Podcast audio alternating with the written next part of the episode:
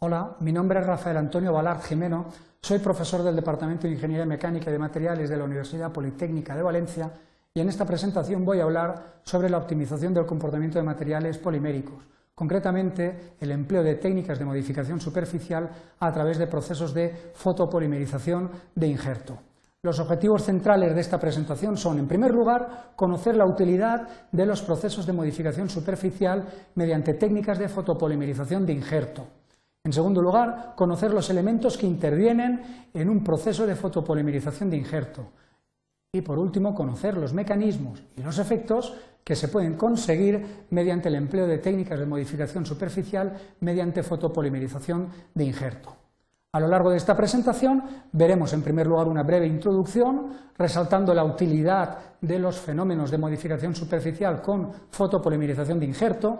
Seguidamente veremos o describiremos los elementos necesarios para llevar a cabo un proceso de fotopolimerización de injerto y a continuación describiremos con detalle los mecanismos de actuación de dichos procesos para, al final de la presentación, describir o resumir los aspectos más relevantes de este mecanismo de modificación superficial. Bien, en primer lugar, merece la pena destacar que los materiales poliméricos son materiales que se emplean ampliamente en una variedad de sectores industriales, ya que presentan un conjunto de propiedades bastante atractivas desde el punto de vista industrial. Poseen buenas capacidades de aislamiento térmico, eléctrico, acústico, son materiales bastante ligeros comparados con otros grupos de materiales, son materiales que se procesan con relativa facilidad. No obstante, aparte de estas propiedades, también presentan ciertas carencias. En ocasiones es necesario conferir determinadas propiedades que intrínsecamente no presentan los plásticos, como puedan ser mejorar propiedades adhesivas, mejorar fenómenos de biocompatibilidad, facilitar el autolimpiado, etc. En estas ocasiones necesitamos una serie de procesos de modificación de la superficie para modificar selectivamente las capas más externas sin afectar a la superficie, ya que normalmente estas propiedades son propiedades de tipo superficial. Dentro de los procesos de modificación de superficies destacan los fenómenos de fotopolimerización de injerto, en tanto en cuanto son procesos sencillos, requieren una baja inversión y, y aportan una amplísima versatilidad a escala industrial. Eh, los elementos que intervienen en un proceso de fotopolimerización de injerto son básicamente los siguientes. Un, substrato que se pretende modificar, un monómero eh, con la funcionalidad adecuada o requerida para conseguir la modificación selectiva, un fotoiniciador que va a actuar como em, eh, activador o iniciador de la reacción de polimerización, un disolvente portador de los distintos componentes que intervienen en la reacción y generalmente radiación de alta eh, energía, generalmente en el rango de la luz ultravioleta. Los procesos de fotopolimerización de injertos son procesos que se llevan a cabo por vía húmeda y son fácilmente implementables en procesos industriales. Y además el coste de la implantación de estos sistemas no es un coste elevado. Eh, globalmente podemos decir que se trata de unas técnicas donde el ratio inversión-eficacia es muy positivo si lo comparamos con otras técnicas tipo plasma corona, plasma de baja presión o incluso plasma atmosférico. Veamos de forma gráfica cómo se lleva a cabo un proceso eh, de fotopolimerización de injerto. Partimos de un substrato de color azul, un iniciador de color verde con geometría cuadrada y un eh, monómero que se pretende anclar con círculos de color rosado. Bien, la acción de la luz ultravioleta provoca la descomposición o activación del agente iniciador o fotoiniciador.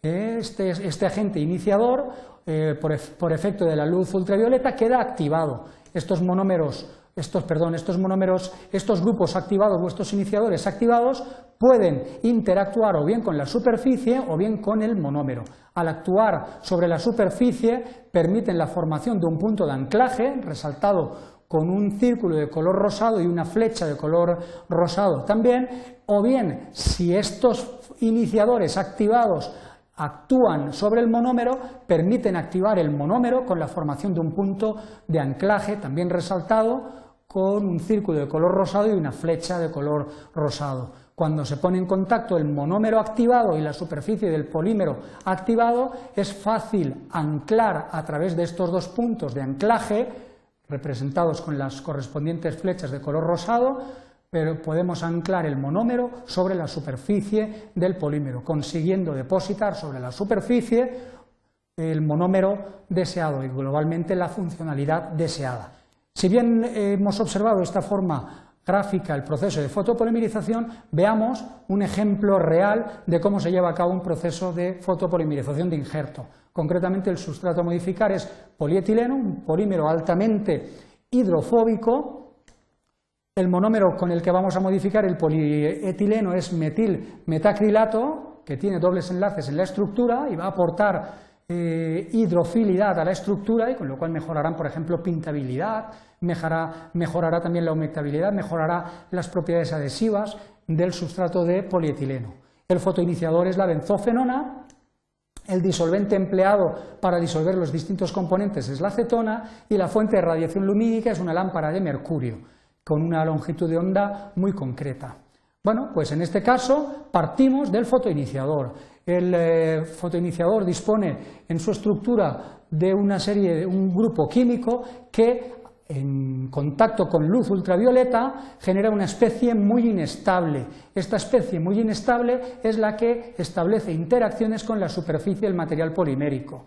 La superficie del polímero, como hemos descrito previamente, es un polietileno, una estructura formada por una cadena principal de átomos de carbono unida a átomos de hidrógeno, que podemos representarla como una estructura en forma de línea quebrada con hidrógenos en la superficie, hidrógenos que pueden ser eliminados. Pues bien, la acción de esta especie activada derivada de la acción de la luz ultravioleta sobre la benzofenona sobre la cadena polimérica provoca la abstracción o el corte del enlace carbono-hidrógeno, dando lugar a la formación de una estructura de cadena polimérica generando un punto de anclaje, un radical libre representado con este círculo de color verde y eh, con la flecha de color rosado indicando que se ha generado un punto de anclaje. Simultáneamente, ese hidrógeno abstraído pasa a formar parte de la estructura de la benzofenona inestable, formando un radical libre BPH que representa un radical que puede continuar reaccionando en la estructura. Bien, una vez estos compuestos entran en contacto con el monómero de metilmetacrilato, representado en la transparencia con eh, un círculo, una elipse de color rosado, pues pueden producirse dos vías de reacción. Una vía superior de reacción de la benzofenona o el radical benzofenona con el metilmetacrilato y una vía inferior en la que se observa la reacción de la cadena polimérica eh, donde se ha generado un punto de anclaje con el metilmetacrilato. En el caso superior, cuando el radical de la benzofenona reacciona con el grupo metilmetacrilato, se obtiene una estructura con un grupo metilmetacrilato anclado sobre la estructura de la benzofenona. Este grupo continúa, teniendo un eh, continúa representando un radical libre que puede continuar creciendo a lo largo de la estructura. En la parte inferior apreciamos cómo el grupo metilmetacrilato puede anclarse sobre la superficie del polímero que ha sido activado a través de la abstracción de un átomo de hidrógeno descrita previamente. Con ello conseguimos anclar un grupo metilmetacrilato sobre la superficie del polímero, generando grupos de alta polaridad sobre la superficie del polímero, confiriendo globalmente propiedades de humectabilidad, propiedades adhesivas, propiedades de coloración superficial. Esto, tanto el camino superior de reacción de benzofenona con metilmetacrilato como el camino inferior representado por la reacción de la cadena activada con el grupo metilmetacrilato pueden continuar para formar oligómeros y estructuras más estables eh, que son las que van a conferir las propiedades finales al material. Pero, con este mecanismo hemos comprobado claramente cómo se ancla químicamente un monómero sobre la superficie de un polímero eh, tipo polietileno. Bien, globalmente las consideraciones más relevantes que podemos hacer en relación a los fenómenos de fotopolimerización de injerto se basan en que en ocasiones es necesario modificar ciertos sustratos poliméricos para adquirir eh, o modificar selectivamente propiedades atractivas como adhesión, biocompatibilidad, comportamiento antibacteriano, eh, superhidrofobicidad, etc. Existe la posibilidad de modificar solamente las capas más externas sin afectar al resto del volumen.